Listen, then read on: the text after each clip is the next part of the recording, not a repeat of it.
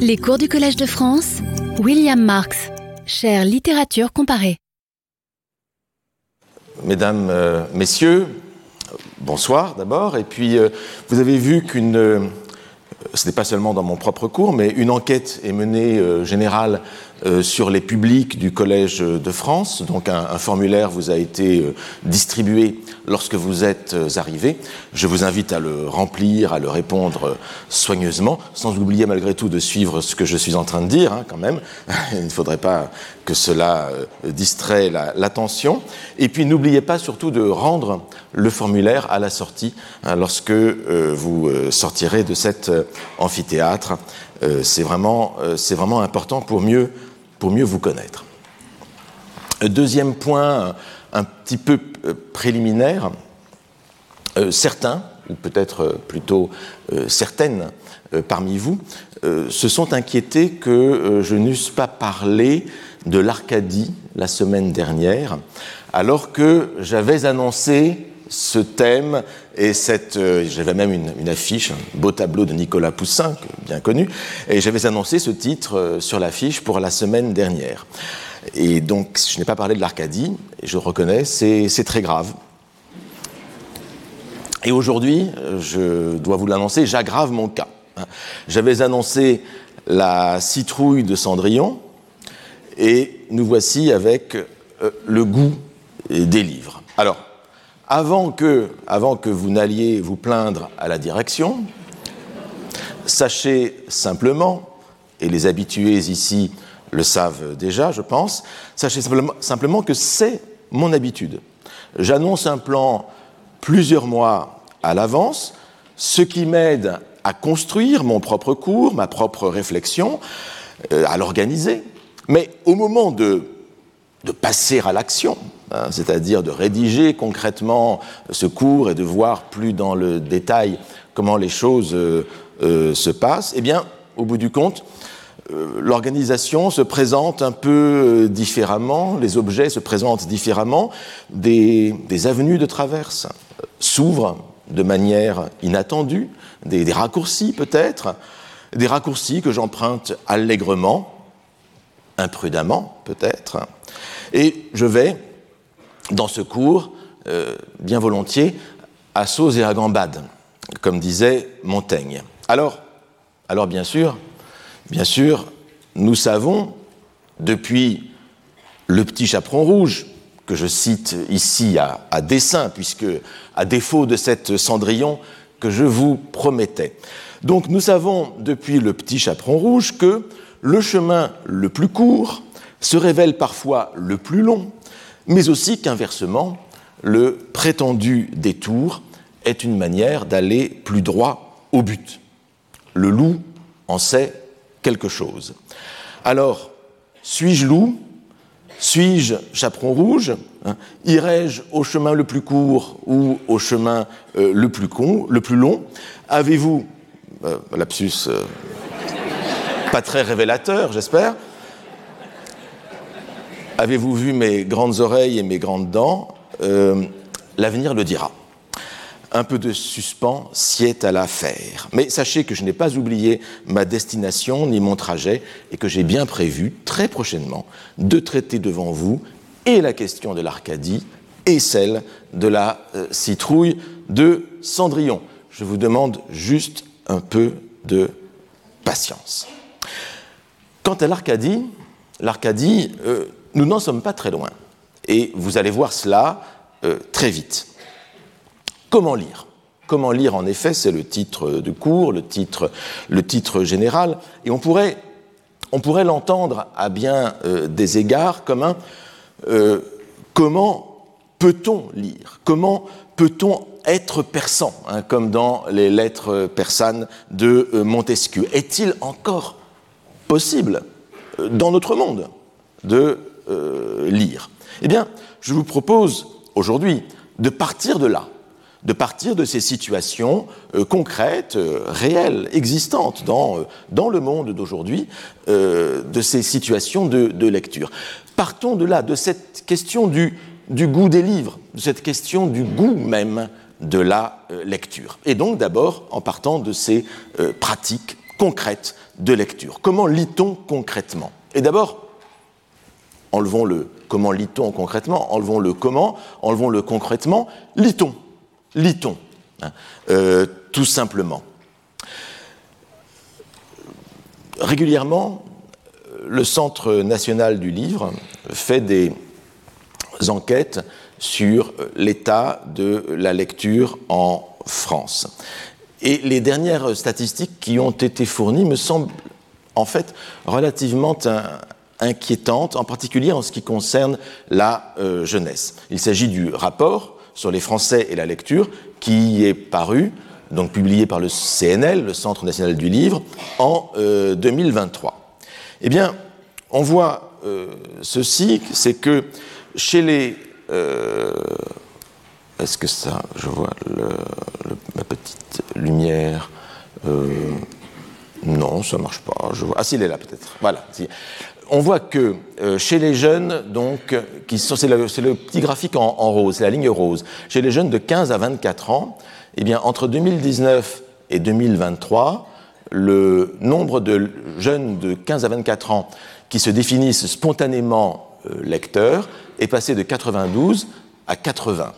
Alors entre les deux, qu'est-ce qui s'est passé? Il y a eu 2021, euh, comme le dit très courtoisement euh, le graphique, mais 2020-2021, ce sont les périodes de confinement. Donc on peut le, CNL laisse entendre que le confinement a joué un rôle très important dans la baisse du niveau de, lecture. Et ça vaut beaucoup pour les jeunes de 15 à 24 ans, beaucoup moins pour les jeunes de 25 à 34 ans, chez qui apparemment, le niveau de, lecture euh, serait, euh, serait, remonté.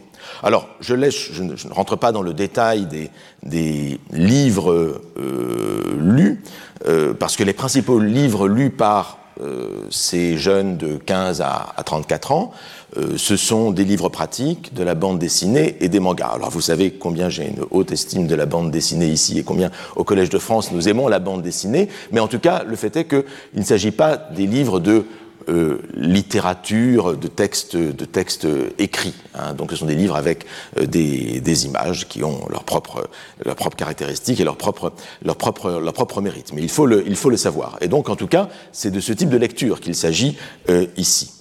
Donc le CNL a l'air assez content malgré tout de ce retour à la, à la lecture des 25-34 ans, mais j'ai eu la curiosité de remettre euh, ce, cette enquête du Centre national du livre, toute récente, avec d'autres enquêtes plus lointaines, beaucoup plus lointaines. Par exemple, une enquête faite dans les années, euh, dans les années, les enquêtes des années faites dans les années 1960 à 1980. Euh, il y a un sondage qui avait été fait en 1982 pour Télérama, fait par l'IFOP, donc une institution sérieuse. Ici, c'est Ipsos, qui est aussi très, très sérieux. 473 garçons et filles de 12 à 17 ans avaient été interrogés en, 1940, en 1982, excusez-moi. Et sur ces garçons et filles de 12 à 17 ans, 42% disaient que la lecture les ennuyait. 42% hein disent que la lecture les ennuie. Alors c'est 49% pour les garçons et 34% pour les filles. Cette dissymétrie entre les filles et les garçons, on la retrouve, on le retrouve un peu partout. Et moi, ça, ça, m'interroge, hein, ce, ce, jugement porté sur la lecture, quand je vois que ce, cette enquête du CNL parle de 80% euh, de lecteurs, euh, de jeunes qui se définissent spontanément lecteurs euh, chez les jeunes de 15 à 24 euh, ans. Alors ils n'ont pas l'âge de 12 à 17 ans de l'enquête de 1982, mais tout de même, il y a là une, une différence qui, qui euh, m'interroge.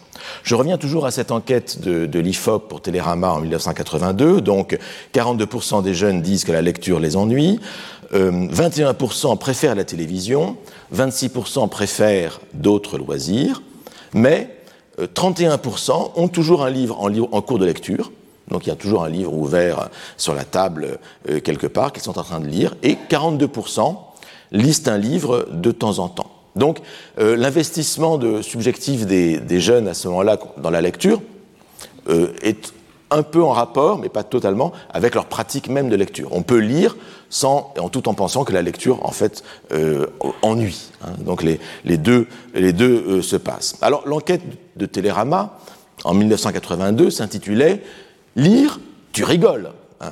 lire, tu rigoles. Donc c'était une enquête qui était dont les journalistes de Télérama avaient une vision très, très pessimiste de la lecture en 1982.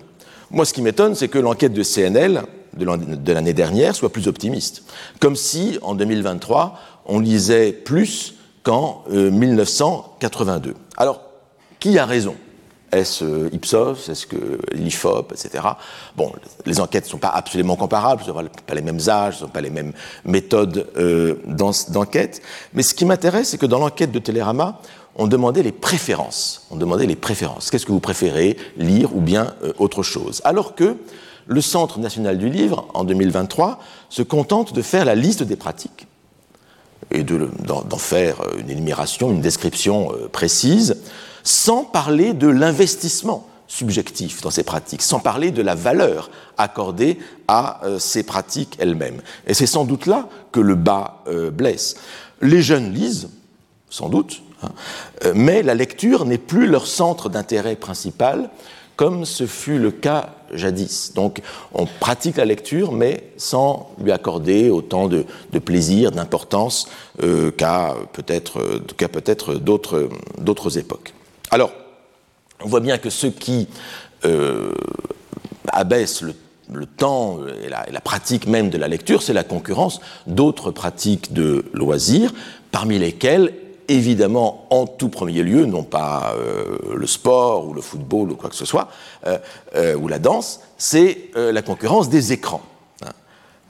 La concurrence des écrans, et là, on a dans l'enquête du CNL euh, effectivement des chiffres qui sont très euh, significatifs.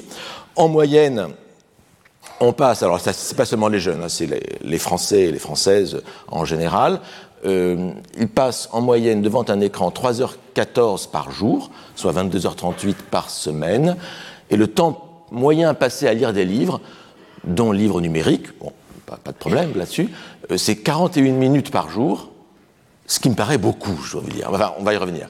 Euh, soit 4h47 euh, par semaine. Donc il y a une très grosse différence entre le temps passé à lire des livres et euh, le temps à passer devant les, écrans.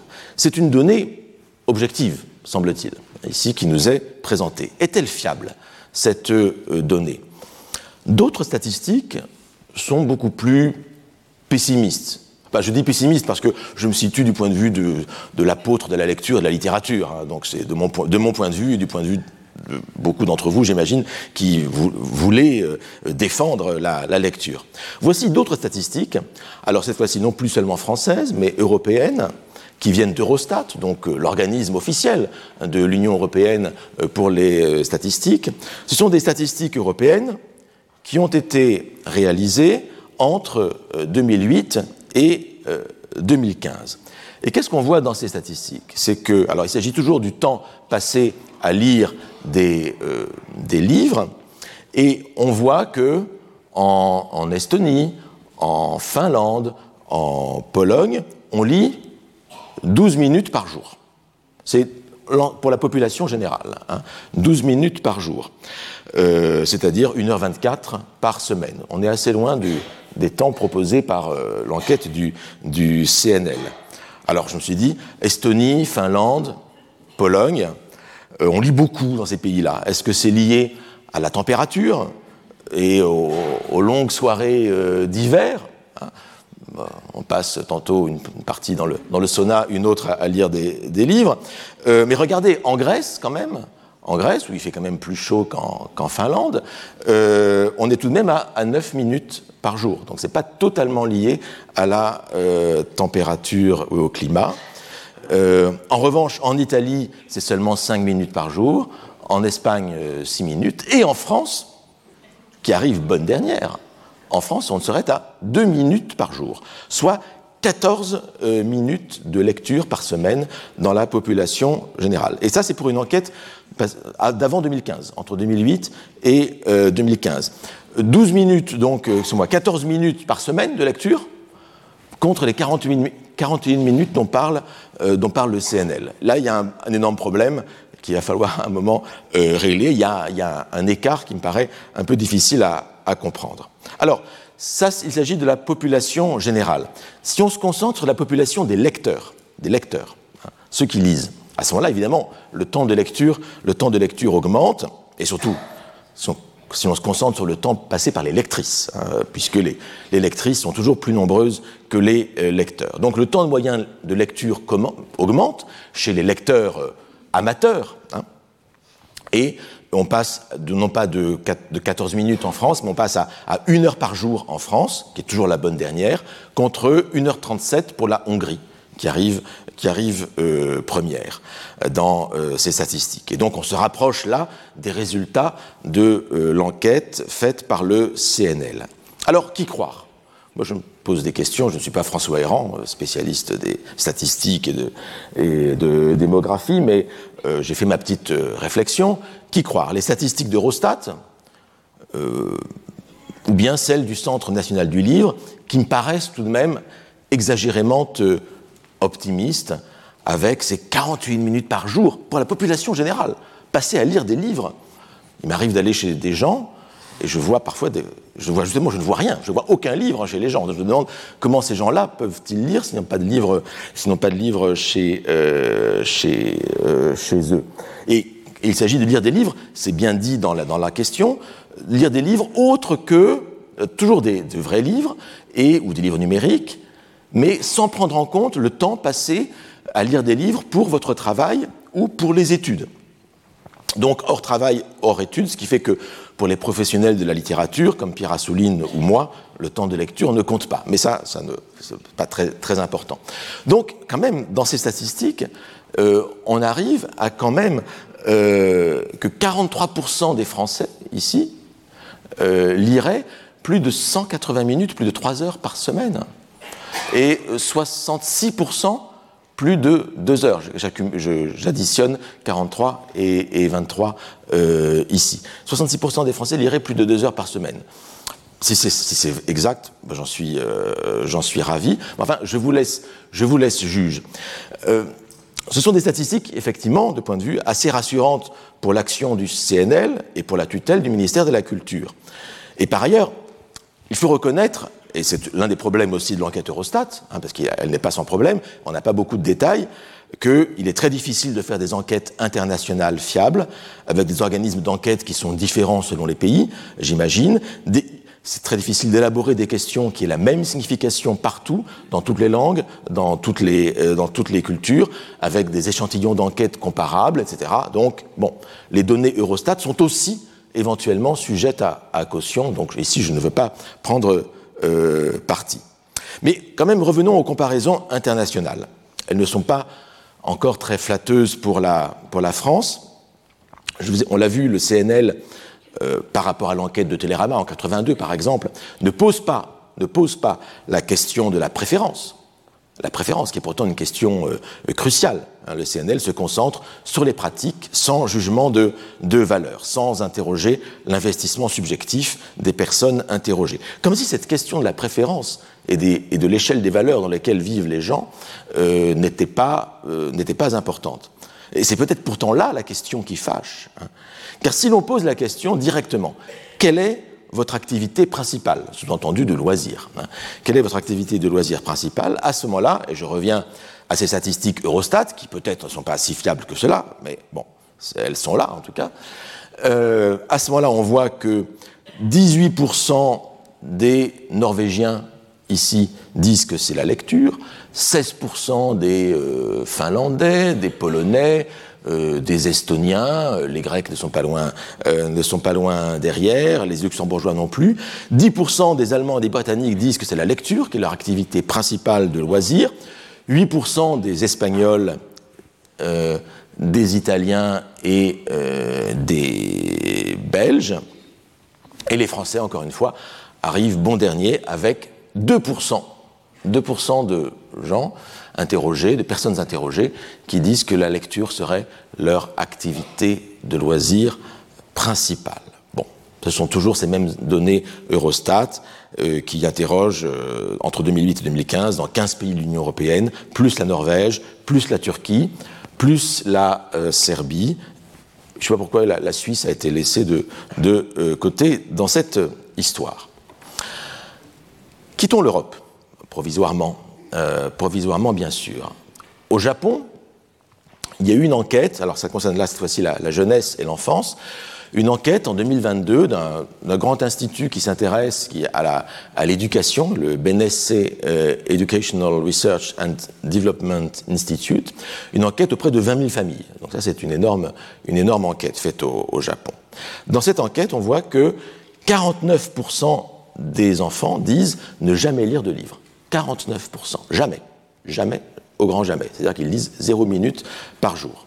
Et pour les lycéens, ça c'est les enfants, donc à l'école euh, primaire, élémentaire, pour les lycéens, le chiffre s'élève à 66%. C'est absolument énorme. Là, pour le coup, euh, les lycéens, la jeunesse française est beaucoup plus, euh, est encore beaucoup plus, serait beaucoup plus lectrice. L'enquête précise que entre 1989 et 2019, donc en, 30 ans, le nombre de livres lus par les élèves japonais de l'école élémentaire a été divisé par 3. Il est passé de 10 par mois à 3 euh, par mois. Mais ce qui est intéressant, c'est que même le temps de télévision a baissé aussi, de plus de 2 heures par jour à 1h15. Euh, et donc le coupable, si je puis dire, de cette histoire est trouvé. C'est le temps c'est le temps passé sur euh, les écrans, les smartphones, les tablettes, etc., qui a pris toute la place avec, vous le voyez, les, euh, jeux et les jeux vidéo et les vidéos qui euh, occupent l'essentiel du temps de ces élèves de l'école élémentaire japonaise. Autre élément important de cette enquête japonaise, c'est qu'on voit que le nombre de livres disponible dans la bibliothèque familiale joue un rôle important dans les pratiques de lecture des enfants, ce qui est assez euh, naturel, bien sûr. Par exemple, dans les foyers japonais où il y a moins de 30 livres, donc peu de livres, 47% euh, des enfants ne lisent jamais. En revanche, lorsqu'il y a plus de 100 livres dans un foyer, à ce moment-là, le nombre d'enfants qui ne lisent jamais baisse. On passe de 47% à 29%. Et donc, on voit bien que le nombre de livres de la bibliothèque familiale est un corollaire des pratiques familiales de lecture. Quand l'enfant a devant lui des adultes, des parents qui lisent, lui-même, elle-même, est euh, plus porté à lire. C'est le rôle du modèle, c'est tout à fait, euh, euh, tout à fait logique et, normal. Alors, ça nous, nous amène à poser la, des dernières questions dans ces données statistiques que je que j'égrène devant vous. La, question, au bout du compte, que posent ces statistiques et à laquelle peut-être elles essaient par là, on le voit dans cette enquête japonaise, de, donner une réponse, c'est la question, c'est pourquoi lit-on? Pourquoi lit-on quand on est euh, quand on est adulte? Alors je reviens à la France, mais la réponse donnée par l'enquête du CNL, et pour le coup je la crois tout à fait, tout à fait viable et acceptable, on lit on lit, euh, on lit parce qu'on a lu. On lit parce qu'on a lu et surtout on lit parce qu'on a lu dans euh, l'enfance. Euh, moi, ici, le, chiffre qui m'intéresse le plus, c'est celui-ci. le CNL distingue entre différentes catégories de lecteurs, les non-lecteurs, les petits lecteurs, les moyens lecteurs et les grands lecteurs, en fonction du nombre de livres lus dans l'année. Les grands lecteurs sont ceux qui lisent 20 euh, livres et plus. Et on voit que parmi ces grands lecteurs, 71%, donc 41 plus 30 ici, euh, disent qu'ils ont, étaient déjà euh, des, que la lecture occupait une place importante dans leur famille lorsqu'ils étaient enfants. En revanche, lorsque vous, lorsque vous voyez, lorsque vous regardez les non-lecteurs adultes ici, vous voyez que le 42% seulement disent que la euh, lecture occupait une place importante dans leur famille lorsqu'ils étaient enfants. Donc on voit que la place de la lecture dans la euh, famille, les modèles euh, familiaux, le nombre de livres dans la bibliothèque jouent évidemment un rôle dans les lectures adultes. Alors on pourrait dire, ah ben voilà, il ne s'agit que d'une habitude que d'un entraînement. On prend un pli à lire et donc on continue à lire une fois qu'on est devenu euh, adulte. Et c'est vrai, personnellement, je crois je crois beaucoup, beaucoup aux effets de, routine, à leur, euh, à leur, à leur valeur. Euh, et quand on regarde, c'est une parenthèse ici que j'ouvre, mais comment on lit concrètement, hein, dans quelle position, euh, dans quelle situation, c'est une question que j'avais posée, vous vous rappelez peut-être, à, Pierre Assouline la, la semaine dernière. je reviens à l'enquête encore du CNL, 68% des lecteurs ici, disent qu'ils ont un moment euh, privilégié de lecture. Et évidemment, ce moment, c'est euh, le coucher. Le soir, avant de vous coucher, 45% des lecteurs disent que c'est le moment où ils ou elles euh, vont lire. Alors, vous savez, c'est le moment privilégié de, beaucoup de lecteurs, de lectrices. C'est pas le moment privilégié de Pierre Assouline. Hein, il nous l'a dit la euh, dernière fois. Et puis, il y a d'autres d'autres moments qui sont évoqués dans cette enquête. Alors, ne me demandez pas ce que signifie la taille des points. Je n'ai pas très bien compris pourquoi le 5 était ici euh, plus petit que le, que le 3. Ne me demandez pas aussi pourquoi la, position des points. Enfin, c'est un, peu, un peu bizarre cette euh, infographie. Euh, mais enfin, les, les chiffres, j'imagine, sont, sont, sont bons. En tout cas, on peut les confirmer par la comparaison. C'est mon côté indécrotablement comparatiste, euh, on peut les confirmer par la comparaison avec d'autres pays. Je prends juste un exemple, c'est le Royaume-Uni, des statistiques de 2020, euh, où l'on voit que les, Britanniques, euh, eh bien, là, eux aussi, lisent de manière préférentielle, ils lisent quand ils vont se, euh, quand ils vont se, se, se, coucher. Et même là, c'est un peu plus différentiel entre les hommes et les femmes. Les femmes aiment plus lire, les lectrices aiment plus lire euh, au lit, et euh, un peu moins les, les, hommes. Et en revanche, il y a, y a ce temps. Alors c'est intéressant. On lit apparemment beaucoup plus euh, au Royaume-Uni dans le moment de transfert entre le, travail, enfin le, domicile et le, et le travail, alors qu'on est au niveau de 12, 11-12% de, de, lecteurs qui, qui lisent à ce moment-là, alors qu'en France, on serait à un moment, on serait uniquement à 3% de gens qui aiment lire lors des temps de transport. Ça, ça aussi, ça, ça, ça interroge, et c'est euh, pourtant le, le, temps quotidien de transport est un temps très, très important, me semble-t-il, pour la lecture.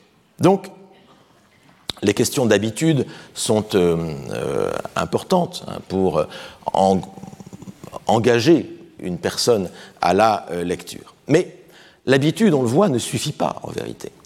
il, faut un, il faut un moteur particulier. Et ce moteur particulier, c'est le désir, le désir de retrouver un plaisir donné par la lecture. Et c'est ça le véritable, le véritable moteur qui pousse les lecteurs adultes à euh, revenir euh, sans cesse à la lecture. Chaque lecture, à bien des égards, est une, est une Madeleine, au sens euh, proustien du terme. On reprend un livre, on le tient dans ses mains, on reprend sa position fétiche au coucher, sur son canapé, dans un fauteuil, que, que sais-je. On lit en fait, souvent, parce qu'on se souvient d'avoir lu et parce qu'on se souvient d'avoir lu dans l'enfance. Hein. C'est ça qui me paraît euh, important et, c'est ça qui ressort de ces, statistiques, de ces enquêtes qui ont été faites par le, par le CNL et au Japon ou, ailleurs. Tout grand lecteur a peut-être un, un, souvenir irradiant qui suffit à, qui irradie à travers l'existence et qui suffit à entretenir le mécanisme de la lecture. D'où l'importance de la lecture dans l'enfance et, l'adolescence. Si l'enfant, l'adolescent ont connu d'intenses moments de plaisir liés à la lecture, eh bien, on peut parier qu'ils y reviendront une fois euh, passés à l'âge adulte. Ils seront immanquablement aimantés, aimantés par ces souvenirs de bonheur paisibles, fructueux, que la lecture, seule ou presque, est capable de euh, provoquer. Et la lecture des enfants et des adolescents est donc un enjeu absolument majeur, majeur des euh, politiques du euh, livre et de la lecture. Alors, puis-je me permettre un, souvenir euh, personnel? Début de l'année 1982, j'y songe, c'est la même année que l'enquête de, de Télérama, que j'ai citée tout à l'heure, au début de 1982, sortait la euh, traduction française du roman d'Umberto Eco, Le nom de la rose, qui était paru euh, deux années plus tôt en Italie. J'avais 15 ans, début 82. Je trouvais ce livre euh, sur les tables de ma librairie préférée. Je l'ai acheté. Et puis je me souviens de ces après-midi entières passées à, à, lire le roman d'Umberto Eco, allongé euh, sur le canapé en écoutant en boucle un disque. Un disque en particulier, c'est le disque du, euh, euh, Padre Soler, Antonio Soler, un, grand musicien espagnol du XVIIIe siècle, avec son fandango, son fameux fandango. Je ne sais pas si vous, si vous connaissez cette œuvre, joué au clavecin, un clavecin du reste très, très rugueux, hein, par le claveciniste colombien Rafael Puyana. Et donc, euh, voilà, je lisais ce livre avec cette musique en, musique de, fond. Et le caractère obstiné de ce fandango, de cette musique, hein, je vous invite à, l'écouter, euh, rentrer, rentrer chez vous, euh, c'est indissolublement lié pour moi à la dramaturgie du roman d'Umberto Eco, avec à son enchaînement implacable des crimes et des aventures. Aussi implacable que la euh, mélodie en, basse continue, en continuo qu'on a en permanence dans ce, dans ce fandango euh, du Padre euh, solaire. Et donc j'ai lié les deux, les deux souvenirs, hein, le souvenir de la musique avec le, souvenir d'Umberto Eco. Et c'est comme ça, moi, que j'ai perçu, au bout du compte, ce roman. C'est ce double enchaînement implacable de la musique et de, et de l'intrigue. Et donc c'est un, ce que je ressens, ou ce que j'ai ressenti à l'époque et que je ressens encore lorsque je vous en parle, c'est un souvenir physique. Physique, une position dans l'espace, la lumière qui tombe euh, dans la pièce d'une certaine, certaine manière, une certaine euh, chaleur de ces euh, après-midi ensoleillés. C'est un souvenir total, en fait, qui engage l'ensemble, l'ensemble du corps, l'ensemble du l'être. Et encore aujourd'hui, c'est un côté un peu pavlovien, mais je ne peux pas entendre le fandango de Padre Solaire sans que revienne immédiatement à ma mémoire le roman d'Umberto Eco, ainsi que euh, le souvenir de ce moment délicieux.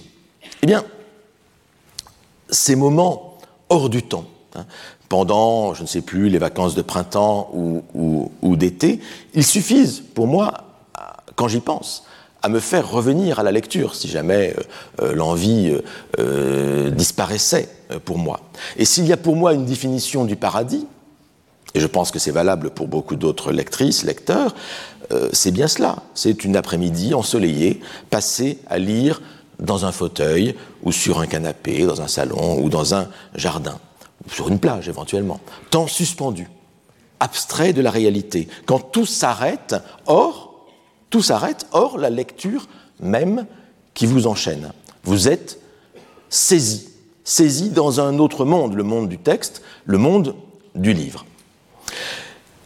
L'une des particularités de la lecture par rapport à d'autres euh, loisirs de type euh, artistique, c'est que la lecture se produit dans une interpénétration avec euh, la réalité ambiante, avec l'environnement. Et c'est pourquoi j'insistais sur cette euh, musique que j'écoutais en, lisant le nom de, de, la rose.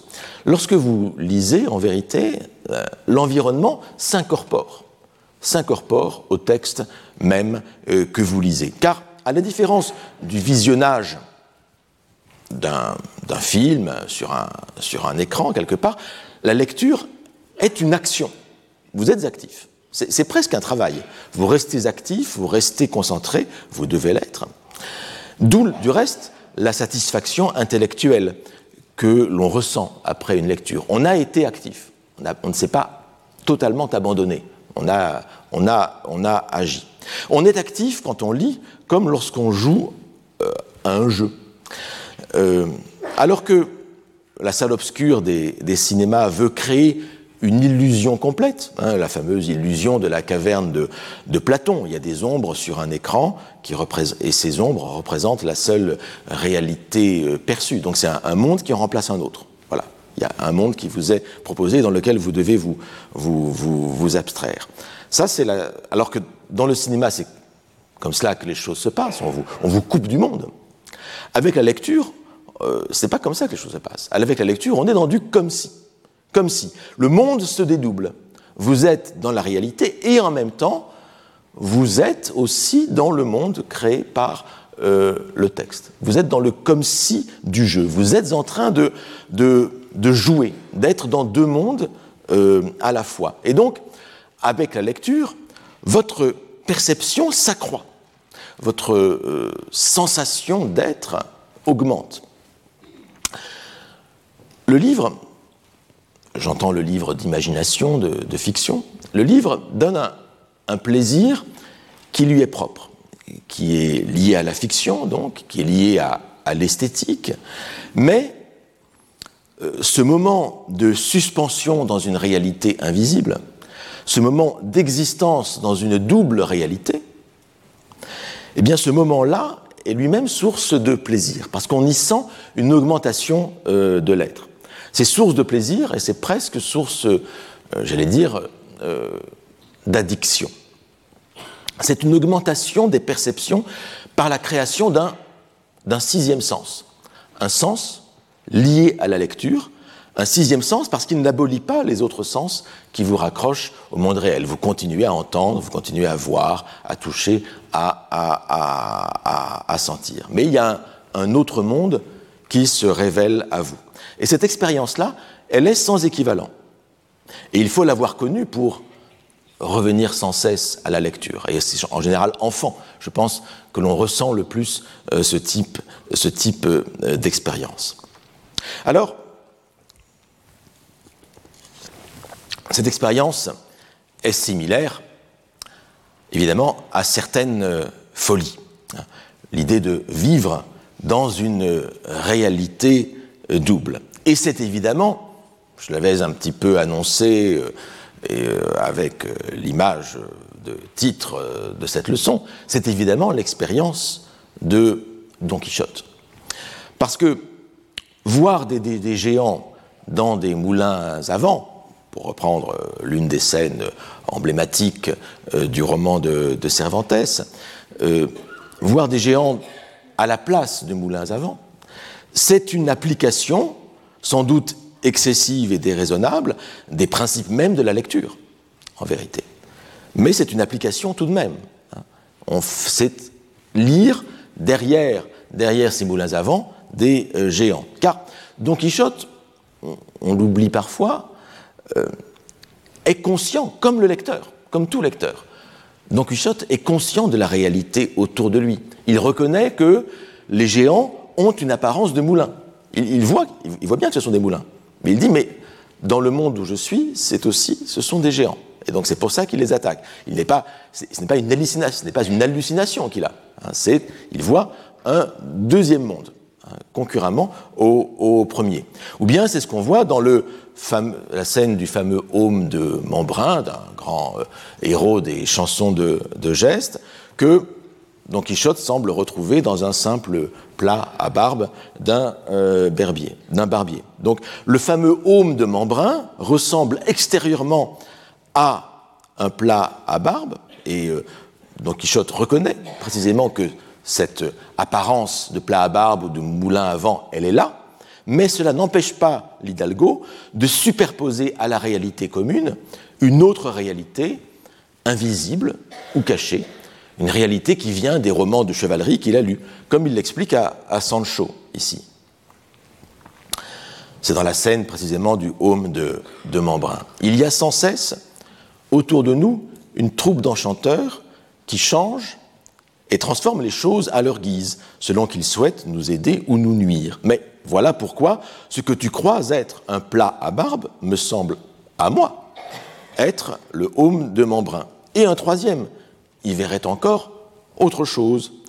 L'enchanteur qui me protège s'est montré d'une grande prévoyance, en faisant en sorte que l'on prenne pour un plat à barbe ce qui est bien réellement le haume de Membrin.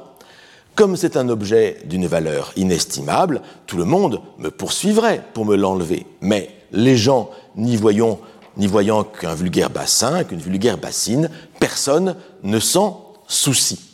Et donc on voit bien ici, bon, le passage est assez euh, hilarant, il faut, il faut, il faut bien le dire, hein, puisque Don Quichotte explique dans le détail le type de réalité qu'il voit. Et il est bien conscient que c'est un qu'il a affaire en fait à, un plat à barbe, ce qui apparaît un plat à barbe à, tout le monde. Mais lui, il voit autre chose.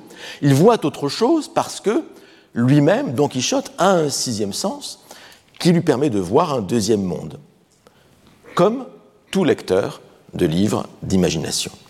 Mais le problème de Don Quichotte, c'est que, à la différence du lecteur euh, normal de livres, le problème de Don Quichotte, c'est qu'il superpose le deuxième monde au premier, au lieu de les laisser séparés. C'est son problème, mais c'est son unique problème. Pour le reste, c'est un lecteur euh, relativement, normal. Il ne fait qu'appliquer un mécanisme de, euh, le mécanisme que, tout lecteur connaît en lisant. Cette réalité double où vit Don Quichotte est la simple exagération d'une expérience de la lecture que chacun d'entre nous peut faire quand il ou elle lit. Euh, Don Quichotte transpose dans la réalité commune ce qui devrait strictement rester dans son cabinet de lecture. C'est ça le problème, c'est qu'il va sur le terrain euh, tout en faisant comme s'il était en train euh, de lire. Et donc cette transposition-là, cette superposition de deux réalités, eh c'est la folie propre de Don Quichotte. Et c'est cette réalité double qu'illustre, euh, avec euh, une magnificence incroyable euh, et aussi beaucoup d'humour, Gustave Doré, dans l'une de ses célèbres illustrations du, du Don Quichotte, où vous voyez donc Don Quichotte en train de, en train de lire. Il a un livre à la main dans son, dans son cabinet de, de, lecture. Euh, mais en fait, nous ne sommes pas vraiment dans le cabinet de lecture. Ici, nous sommes dans le cerveau de Don Quichotte.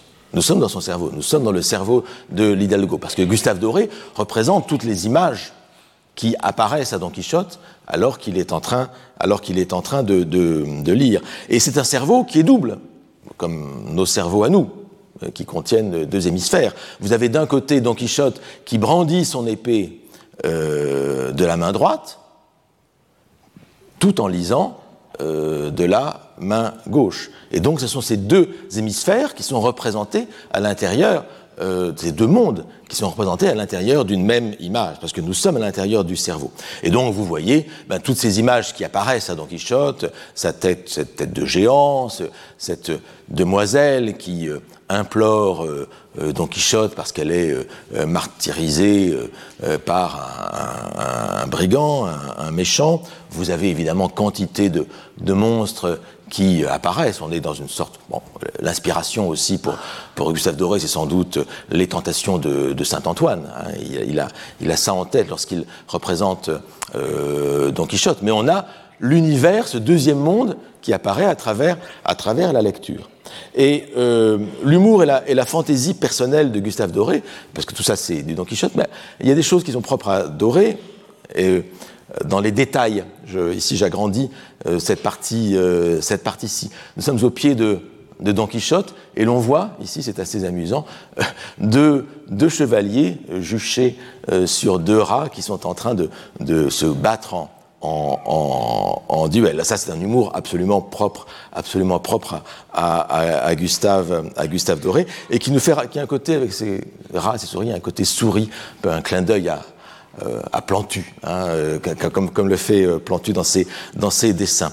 Mais autre détail assez comique, euh, imaginé par Gustave Doré, qui n'est pas sans doute là dans, dans l'esprit de, Don Quichotte, c'est ce, chevalier euh, en armure, monté sur un livre, comme sur un cheval, ou bien qui s'extrait de ce livre ou de ce cheval, difficilement, puisque le, le, le, la tête de géant est, là et, l'encombre, ou bien encore, euh, euh, si vous me permettez, c'est une autre interprétation euh, possible, euh, un chevalier qui fait l'amour à son livre. Hein, et il fait l'amour au, au, au, livre. Alors c'est peut-être moi qui, qui l'esprit mal tourné, c'est peut-être mon interprétation qui est, euh, dévoyée, mais vraiment, si vous regardez d'un certain angle, on a l'impression que ce chevalier fait l'amour à un livre.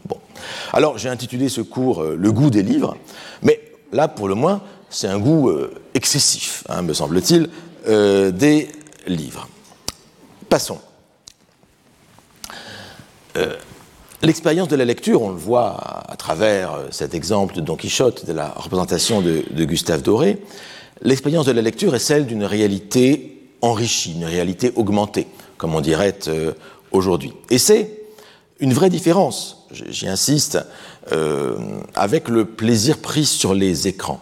Tout dans le cinéma, je l'ai dit, est fait pour vous abstraire de, de l'environnement. Et c'est la même chose pour la télévision ou pour le, ou pour le jeu vidéo avec les casques, par, exemple, de réalité virtuelle. On vous coupe du monde, on crée une réalité virtuelle.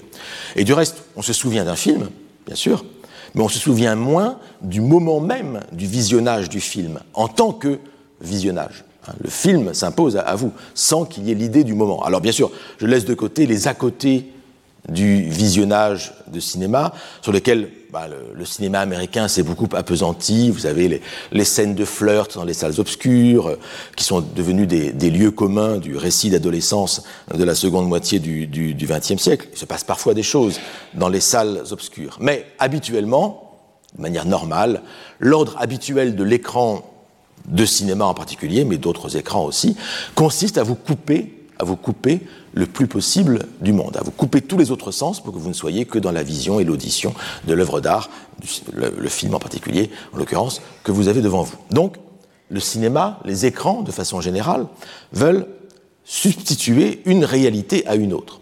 Ils abolissent le monde présent, ils l'abolissent, et ils en créent un autre. La lecture, c'est autre chose. Elle crée un nouveau niveau de réalité qui n'abolit pas la réalité présente. Elle accroît votre perception en créant un sens interne, un sens interne de la création euh, d'un monde.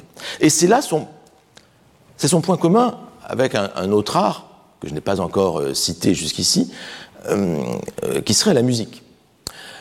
et c'est la raison sans, sans, doute pour laquelle musique et littérature se sont longtemps considérées comme concurrentes en particulier à la fin du XIXe siècle, avec le symbolisme. Parce que musique et littérature occupent à bien des égards le même, le même terrain. Hein. Euh, bon, je connaissais la, définition du symbolisme par euh, Paul euh, Valéry, reprenant ici une citation bien célèbre de Mallarmé. Ce qui fut baptisé le symbolisme se résume très simplement, très simplement dans l'intention commune à plusieurs familles de poètes, d'ailleurs ennemies entre elles, de reprendre à la musique leur bien. Hein, reprendre à la musique leur euh, bien. Et reprendre la musique leur bien, en fait, c'est une paraphrase de euh, Mallarmé euh, dans crise, crise de verre. Alors, je ne veux pas ici rentrer dans une définition ni du symbolisme ni du symbole, mais une manière ici de, qui m'intéresse ici pour notre, notre sujet, c'est cette concurrence avec la, avec la la musique par l'intermédiaire même du symbole. Parce que le symbole, c'est justement, c'est ce symbolon, c'est cet objet qui est cassé en deux et qui est un, jeton, un, point de passage vers l'autre monde. C'est le token, comme on dit en, anglais, vers euh, l'autre monde. C'est le monde de, euh, de l'imagination. Le symbole, l'une des définitions possibles, en tout cas, euh, c'est l'espoir de récupérer une puissance neuve pour la littérature, qui la mettrait en capacité de lutter à armes égales avec la musique euh, dans cette compétition euh, qu'il y a entre elles. Car littérature et musique sont en compétition pour l'élaboration d'univers psychiques. Et c'est cela qui nous intéresse pour cette question de la lecture.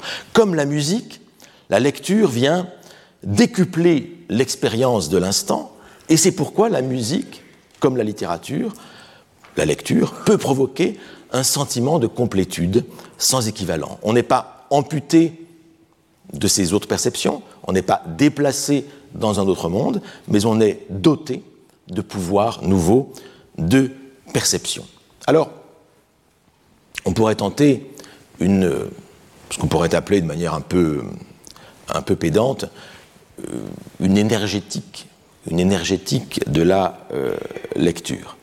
La lecture, on vient de le voir, procure des pouvoirs nouveaux, elle procure un, accroissement euh, du vécu, mais il y a un coût d'entrée considérable. Je l'ai dit tout à l'heure, il y a un effort, il y a un travail à faire lorsqu'on lit un livre, un effort dépensé en particulier à entrer dans le livre, à entrer dans, cette, dans, cette, autre monde. Un effort beaucoup plus actif que pour les écrans, que pour les images, où l'on n'a qu'à s'asseoir et à se laisser faire. Je simplifie bien sûr, il y a des, films, il y a des œuvres vidéo qui demandent beaucoup de, beaucoup de, réflexion, mais néanmoins, de manière générale, on s'abandonne plutôt à l'image. Le livre demande un effort initial beaucoup plus important pour y entrer. D'où une concurrence, une concurrence faussée avec les écrans, qui imposent si aisément leur euh, pouvoir contre le livre, précisément parce que la porte d'entrée, le coup d'entrée, le seuil à franchir est euh, relativement élevé, et ce qui explique euh, certaines des statistiques que nous avons vues tout à l'heure. Alors cet effort initial, cet effort initial pour entrer dans le livre, pour entrer dans la lecture, peut être soulagé par le désir justement du retour au paradis perdu. Si l'on devine ce que l'on obtiendra, si l'on devine que l'on pourra obtenir un certain plaisir par la lecture, à ce moment-là, on sera davantage prêt à faire l'effort. D'où l'importance, d'où l'importance de ces fameux souvenirs heureux de lecture. C'est un bonheur qui nous meut vers euh, d'autres bonheurs. Et c'est pourquoi la, la, question de la lecture dans l'enfance et dans la jeunesse est si importante lorsqu'on veut euh, comprendre le mécanisme de la lecture euh, lorsqu'on est euh, adulte. Alors, s'agissant de ces souvenirs d'enfance, de lecture d'enfance, chacun pourra évoquer ses propres souvenirs. J'ai parlé de, de, moi, mais ce serait plus intéressant de prendre des exemples plus illustres. Les lectures d'enfance euh, les lectures de jeunesse forment un passage obligé euh, des autobiographies d'écrivains. Et ce n'est pas un hasard, parce que précisément, la vocation de, l'écrivain et du lecteur en général, elle se détermine euh, souvent à ce moment, à ce moment-là. La lecture est présentée alors, rétrospectivement, comme un moment de conversion de l'enfance. Et c'est l'image que l'on retient généralement de ces passages euh, autobiographiques, donc euh, d'écrivains, ces évocations des moments heureux de l'enfance liés à la lecture. Alors l'un des exemples les plus euh, canoniques, parmi les plus anciens hein, que l'on ait, nous vient de Montaigne, évidemment. C'est ce passage assez célèbre que l'on a dans le chapitre 25 du premier livre des Essais, de l'institution des enfants. Le premier goût que j'eus au livre, il me vint du plaisir des fables euh, de la métamorphose d'Ovide, donc que nous appelons les métamorphoses. Car environ l'âge de 7 ou 8 ans, je me dérobais de tout autre plaisir pour les lire. Donc c'est vraiment ici la question du, plaisir qui prend la place de tous les autres plaisirs. Il n'y a pas d'écran à l'époque, hein, je vous le signale. Hein. Euh, d'autant que cette langue, celle des métamorphoses d'Ovide, était la mienne maternelle, et que c'était le plus aisé livre que je connusse, et le plus accommodé à la faiblesse de mon âge, à cause de la matière. Pourquoi sa langue maternelle? Parce que, vous le savez, le père de Montaigne avait euh, fait, avait avait appris à Montaigne à, parler par un précepteur uniquement en latin. Donc la première langue que Montaigne euh, a appris, enfant, c'est le latin. Le français, il l'a appris euh, plus tard. Et c'est pourquoi les Métamorphoses d'Ovide sont un livre qu'il peut lire très euh, facilement à l'âge de 7 ou 8 ans. Et donc, c'est un livre, cela ceci c'est intéressant, un livre de, accommodé à la faiblesse de l'âge, un livre de contes.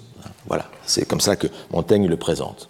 Donc c'est le, livre, le livre qu'il a, lu euh, en, priorité. Car, continue Montaigne, des Lancelot du Lac, des Amadis, Amadis de Gaulle, des Huons de Bordeaux, autre chanson de geste, et tel fatras de livres à quoi l'enfance s'amuse, je n'en connaissais pas seulement le nom, ni ne fais encore le corps, tant exact était ma euh, discipline, c'est-à-dire l'enseignement que, euh, je, euh, que je recevais. donc toutes ces chansons de gestes, ces romans de, ces romans de chevalerie en fait, qui étaient les romans, les livres lus en priorité par les enfants, ceux qui savaient lire, et de classe aristocratique essentiellement, à l'époque de Montaigne. Les enfants donc capables de, lire, cela, Montaigne ne les connaissait, n'en connaissait ni le titre, le nom, ni même, encore même, il n'a jamais lu, il n'a jamais lu ces romans de chevalerie. Il n'en connaît pas le corps, hein, dit-il. Je m'en rendais plus nonchalant à l'étude de mes autres leçons prescrites. Donc la lecture des métamorphoses prend tout le temps euh, disponible de Montaigne. Et là, il me vint singulièrement à propos d'avoir affaire à un homme d'entendement de précepteur, c'est-à-dire un précepteur qui était un homme d'entendement, qui sut dextrement conniver, c'est-à-dire euh, euh, se, rattacher à cette mienne d'ébauche et autres pareils, s'en rendre complice. Hein. donc le, précepteur intelligent sait se rendre complice de ce goût de Montaigne pour la lecture des fables de, des métamorphoses d'Ovide, et donc il lui donne d'autres poésie latine à lire, car par là, j'enfilais tout d'un train Virgile en l'Énéide, et puis Terence, et puis Plaute, et des comédies italiennes, leurré toujours, trompé, hein, euh, illusionné par, euh, attiré plutôt, par la douceur, par la douceur du sujet. S'il eût été si folle de rompre ce train, j'estime que je n'eusse rapporté du collège que la haine des livres que la haine des livres, comme fait quasi toute notre noblesse. Eh bien, voilà ce que nous dit Montaigne. Le choix est celui-ci, c'est le plaisir des fables ou bien la haine des livres. Tout l'enjeu des lectures enfantines est déjà euh, dévoilé par Montaigne. C'est-à-dire qu'il faut que l'enfant prenne du plaisir à lire, à lire des livres agréables, autrement il n'en tirera que la haine euh, des livres. Et ça, c'est vraiment un, enjeu qui était, dont Montaigne se montre étonnamment conscient euh, au XVIe siècle, et un enjeu qui reste, me semble-t-il, tout aussi valable euh, aujourd'hui. Faire en sorte que les enfants ne retirent pas du collège, du lycée, la haine des livres, alors même qu'ils ont eu du plaisir à lire quand ils étaient, quand ils étaient plus jeunes. Et alors, on voit ici comment les, lectures sont présentées, lectures d'enfants sont présentées comme des lectures un, peu faibles, pas nécessairement très, avouables, mais ici avouables parce qu'en latin. Hein. donc Montaigne n'oserait pas dire qu'il a lu Hugon de Bordeaux ou Lancelot du Lac. En revanche, il est assez fier, il faut bien le dire, d'avoir lu à 7-8 ans euh, les métamorphoses d'Ovide, hein, ce n'est pas donné à, tout le monde, euh, même, au, même au XVIe siècle, euh, mais il déconsidère totalement les autres, livres que lisaient les autres enfants, et même les, les métamorphoses d'Ovide, qu'il n'aime pas nécessairement adulte, c'est un livre qu'il déconsidère, et il est content qu'on les euh, conduit vers des lectures qui sont des lectures plus sérieuses et de meilleure qualité, comme euh, Virgile, euh, Terence et, Plaute. Et donc il y a, je termine là-dessus, il y a ici une analogie que fait Montaigne entre les livres qui amusent l'enfance, hein, accommodés à la faiblesse de l'âge, un fatras de livres, à quoi l'enfant s'amuse, et puis ceux qui amuse l'enfance de l'humanité. Ce sont les livres anciens hein, qui, euh, euh, qui amusent les enfants. Donc l'enfance de l'humanité s'amuse à des livres, euh, à ces fables, et qui amusent aussi les enfants. Donc il y a un rapport ici entre la, phylogénèse et l'ontogénèse, hein, pour, parler, pour parler là encore de manière, de manière pédante. Ce sont les livres anciens, démodés, les Hugon de Bordeaux, les Lancelot du Lac, ceux que les adultes ne lisent plus ou n'osent pas lire publiquement, ce sont ces livres-là qui plaisent aux enfants avant que le goût adulte ne euh, se forme. Hein. Peu de prix est accordé aux livres lus par les enfants, on voit cela déjà chez Montaigne, c'est bon pour des enfants, mais c'est à, à, ce prix-là, en quelque sorte, en leur donnant des livres qui n'amusent plus les adultes, que les enfants, des enfants ici, prennent plaisir à lire et à à y apporter, euh, à y trouver l'amour des livres et non pas la, et non pas la haine des livres. Là est tout, est tout l'enjeu. Eh bien, euh, cette question de la lecture euh, d'enfance et de, et de l'importance qu'elle joue dans la constitution de l'être du lecteur, l'être de l'écrivain, c'est une question qui, je crois, est assez fondamentale et sur laquelle peut-être nous, nous reviendrons à travers les fables et les contes. Merci.